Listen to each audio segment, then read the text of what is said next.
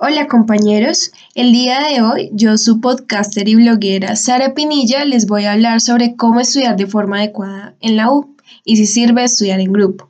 Para abordar este tema, primero vamos a considerar, bueno, qué son los hábitos de estudio, también vamos a considerar eh, qué condiciones rodean los hábitos de estudio exitosos en la universidad y por último unos tips que nos van a ayudar a organizar nuestras sesiones de estudio grupal.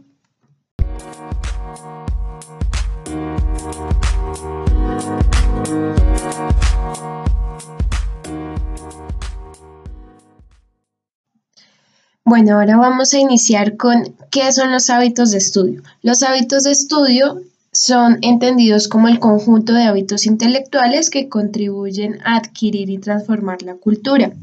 Un hábito de estudio implica ciertas condiciones, tanto ambientales, de planificación, uso de materiales y asimilación de contenidos de estudio. En cuanto a estas condiciones, en las condiciones ambientales tenemos que incluye condiciones personales, es decir, eh, todo lo referente a nuestro estado de salud, condiciones familiares, interrelación académica, es decir, cómo nosotros nos, relacionamos con nuestro estudio y condiciones físicas ambientales que se refiere al lugar en donde estudiamos, es decir, eh, sea en la sala, sea en un cuarto de estudio propiamente, las condiciones que rodean esa ese lugar, una iluminación adecuada, eh, una silla cómoda, entre otros. Bueno, en cuanto a la utilización de materiales, entendemos que es de suma importancia el uso de lecturas, auxiliares de aprendizaje, elaboración de esquemas y organizadores gráficos y por supuesto también de resúmenes.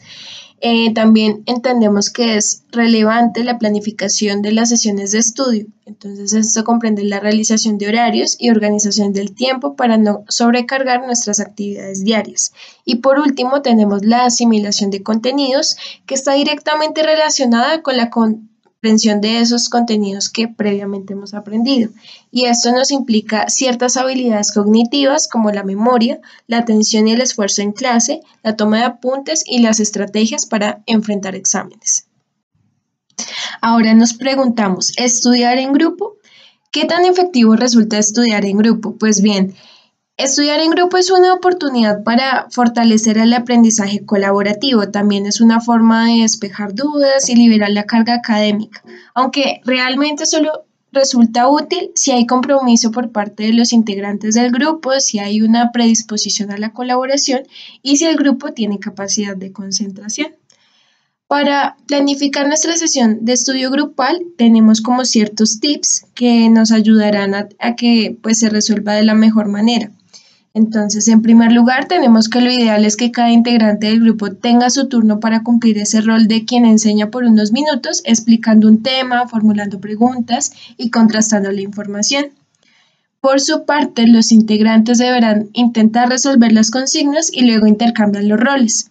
También es importante considerar que los tiempos de descanso son fundamentales para evitar la fatiga mental que produce la interferencia en el material aprendido en la memoria a largo plazo. Se deben e-, evitar periodos muy largos de estudio para mantener la atención. También debemos evitar la procrastinación. Y una frase muy bonita que nos deja esto es que enseñar a un tercero eso mismo que estoy tratando de aprender ayuda a darse cuenta de lo que no comprendo o no puedo ejecutar. Una estrategia para organizar nuestro tiempo eh, se llama sesión Pomodoros. En estas sesiones lo que nosotros vamos a hacer es elegir una tarea, vamos a reservar 25 minutos para esa tarea, la realizamos durante esos 25 minutos muy concentrados, marcamos el avance, luego nos damos un descanso de 5 minutos en la medida de lo posible y cada cuatro pomodoros podemos hacer una pausa larga entre 15 y 20 minutos dependiendo de la complejidad del tema que estemos abordando.